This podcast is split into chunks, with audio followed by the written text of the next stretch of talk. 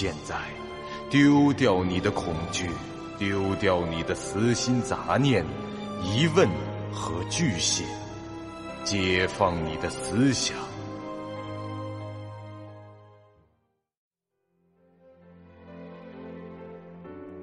您现在收听到的是由喜马拉雅 FM 出品。巨五八瓦塔播讲的长篇恐怖网络游戏有声小说《惊悚乐园》，作者三天两觉。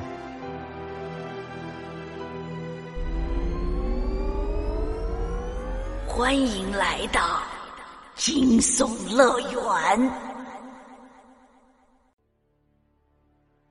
第三十六集。秩序工作室休息室中。勇者无敌闷闷不乐的坐在那儿喝着咖啡，他这次睡眠模式的轮班已经完成，休息一小时后就得进入非睡眠模式上线。哎，怎么了，无敌大哥，在剧本里挂了吗？一个看上去才十六七岁、十分清秀的年轻人来到了其旁边的沙发上坐下，他也是工作室的玩家之一。游戏 ID 吞天鬼角。在工作室内部，这职员间基本是以游戏中的名称相称，职员间基本也以游戏中的名字相称，因为他们在所有的游戏中的 ID 都是固定的，就像是在单位里的工号似的。像秩序这样的顶尖工作室。一般不必担心进入某个游戏时有成员的昵称已经被使用的问题，他们都是在开服时就第一时间登录游戏的，有时他们甚至直接出资让这游戏公司为他们预留这些 ID 的名额。啊，挂了倒无所谓，那是我自己犯错，我立刻又去排了个别的剧本。谁知我把那个剧本打完出来一看，我先前挂掉的那个剧本竟然通关了，这而且是两个菜鸟加两个女玩家过的，我几乎都没分到什么经验值，这说明我做出的贡献微乎其微呀。哎，那是怎么回事啊？我刚才也在琢磨，该不会是被扮猪吃虎的给阴了吧？那个叫风不绝的十一级菜鸟。搞不好是在装傻充愣，让我以为他是累赘，然后单独行动。哦，我明白了，起初你嫌别人碍事，到最后发现自己是多余的。你小子是站在哪边的？嘿嘿，我不说了，好吧，我回家睡大觉去了。怎么，你的轮班结束了？啊啊，不。是组长让我不要练了，放我一天假。嘿嘿。什么？在内测这几天放你假？你也二十级了吗？十五级了。事情是这样的，我在杀戮游戏模式里把无惧哥和那两个跟班大哥给杀掉了，他们就跟组长抱怨，说我不好好配合他们提升专精等级。唉，现在的年轻人啊，真是输不起啊。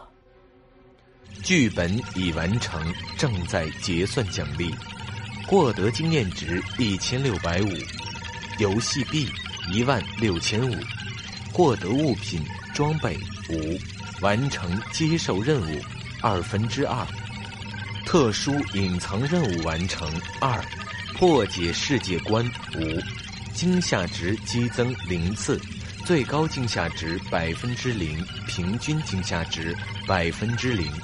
您的恐惧评级为浑身是胆，可获得一项额外奖励，请稍后选取。获得技巧值九十，技巧加成经验九百，游戏币九千。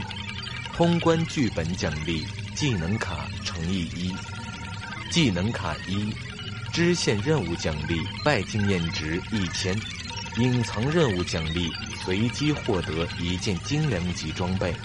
结算已完成，请继续。这风不觉看完了结算清单，他的等级并没有提升，依旧是十一级。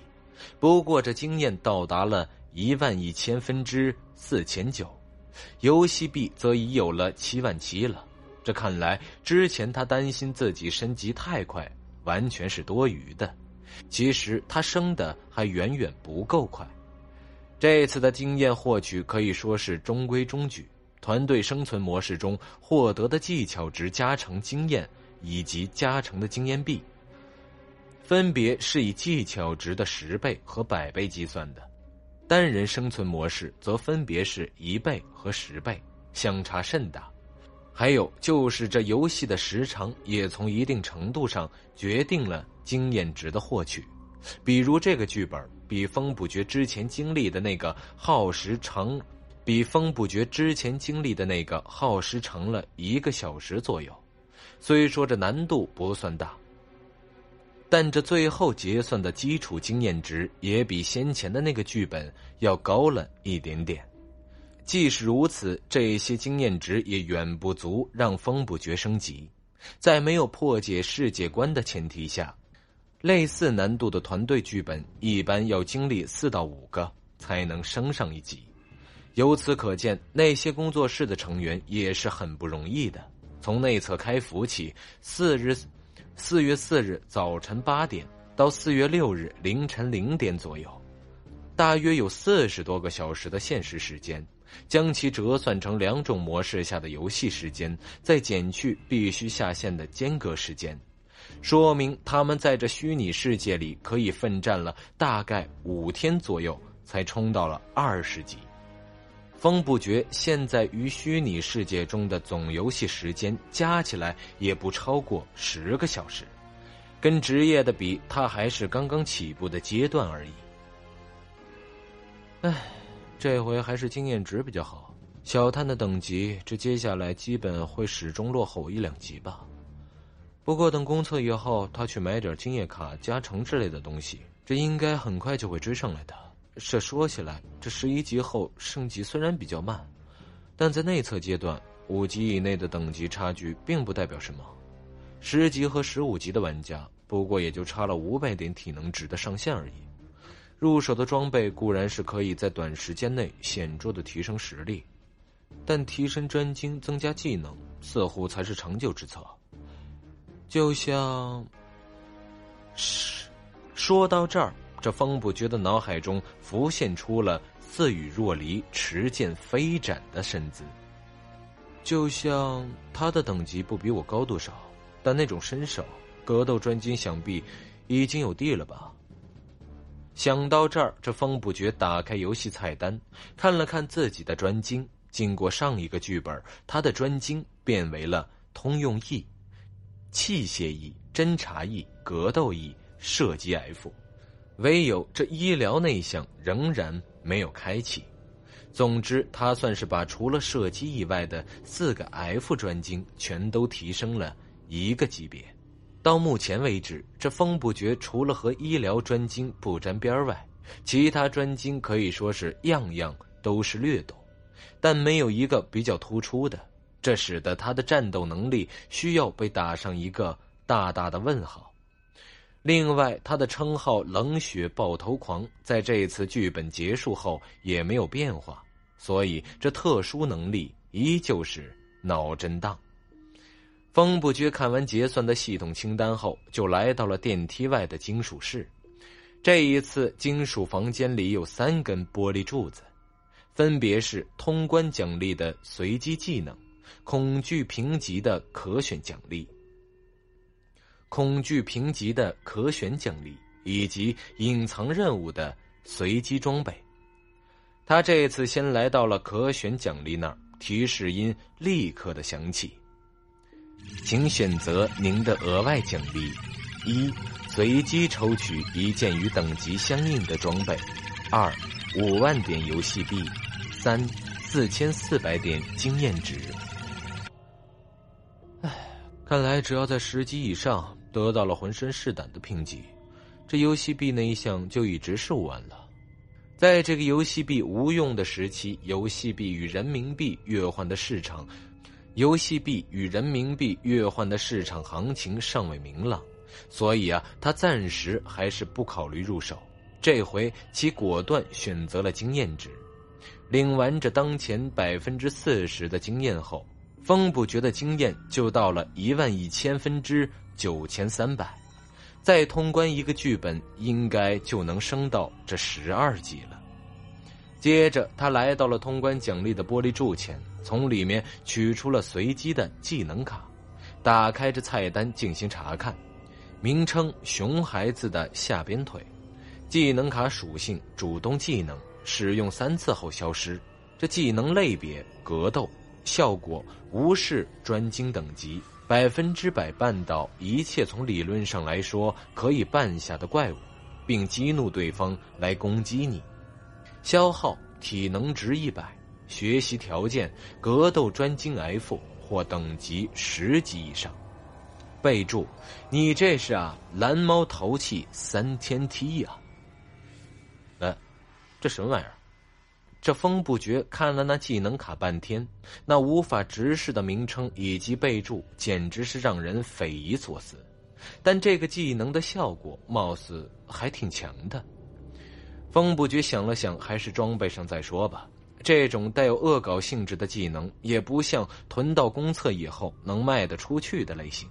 送给别人的话，这似乎又有一种己所不欲，强施于人的感觉。他装备好这招后，姑且就算有了一个能在战斗中的主动技能。随后，这风不觉就来到了最后一根玻璃柱前，期待着坑爹的人品不会持续下去。不过，他心里其实也已经有预感了。这刚才的结算画面上隐藏的任务奖励写的是随机获取一件精良级装备，可没有写与等级相应这句话。说明啊，这装备至少是精良级，但自己未必能装得上。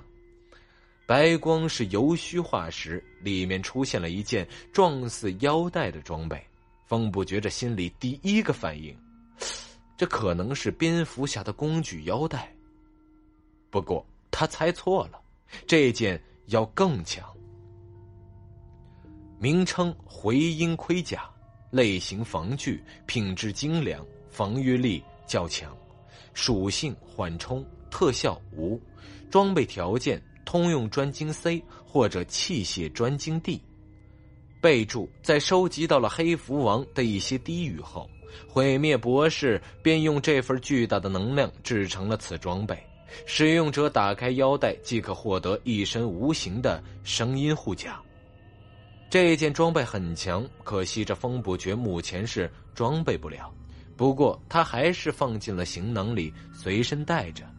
反正现在这器械专精已经是 E 了，在下一个剧本里尽量想办法提升到 D，就能即刻把这个穿上。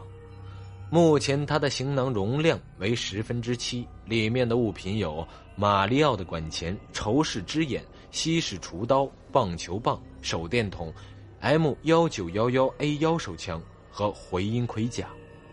绝世之舞直接装备在脚上，不占行囊。这空间里的物品没变，还是一个备用的手电筒以及拼图牌猴。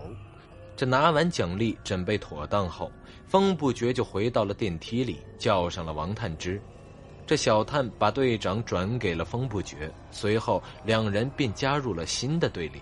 紧接着就要进入今晚的第二个团队生存剧本中。风不绝等级十一，王探之等级十一，请选择队伍要加入的游戏模式。您选择的是团队生存模式普通，请确认。您的小队正在加入团队生存模式普通，团队人数随机值已产生六人。您的队伍已进入队列。正在搜索其他已就绪的个人或队伍，匹配完成，正在协调神经连接，剧本生成中，载入开始，请稍等。欢迎来到惊悚乐园。这次说话的声音听上去像个中年男人。而且口齿不清。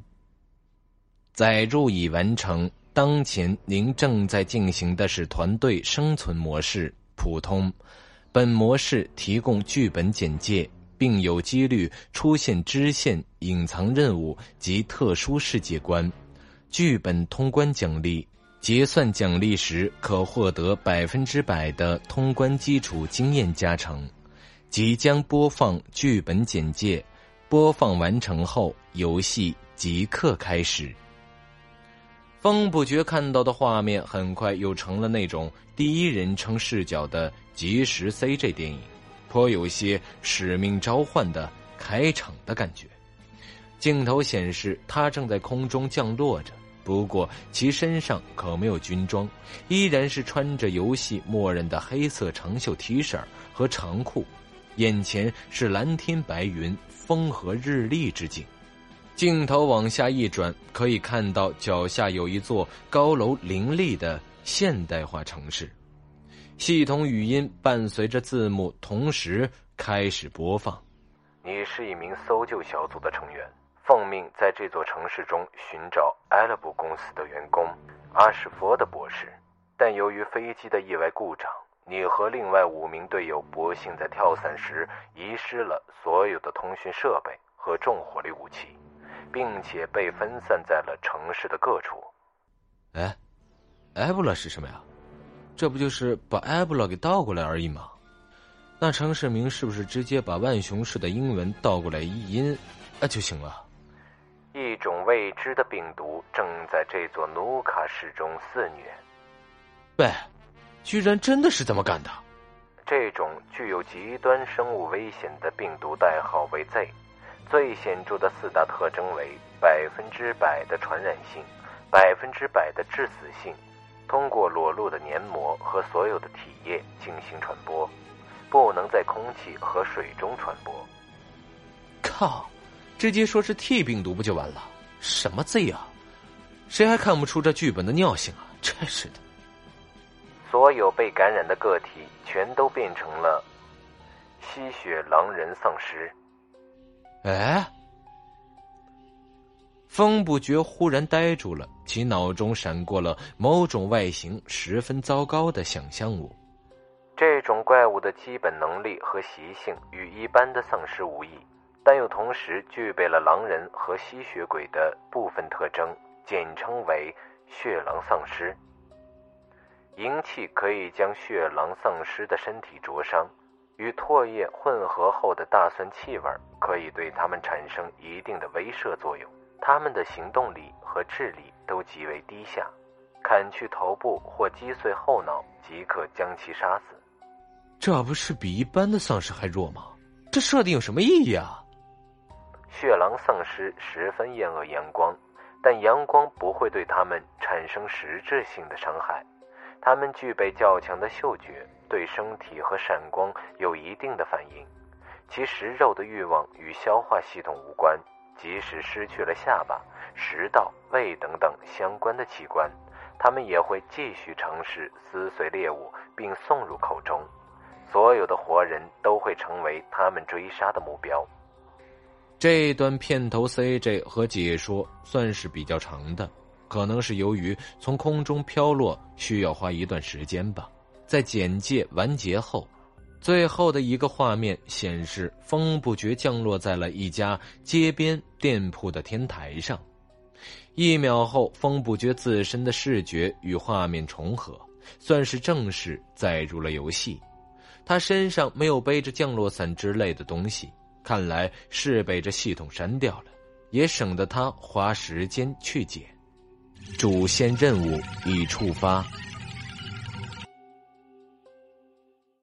本集播讲完毕，感谢您收听由喜马拉雅 FM 出品的长篇恐怖悬疑惊。感谢您的收听，去运用商店下载 Patreon 运用城市，在首页搜索海量有声书，或点击下方链接听更多小说等内容。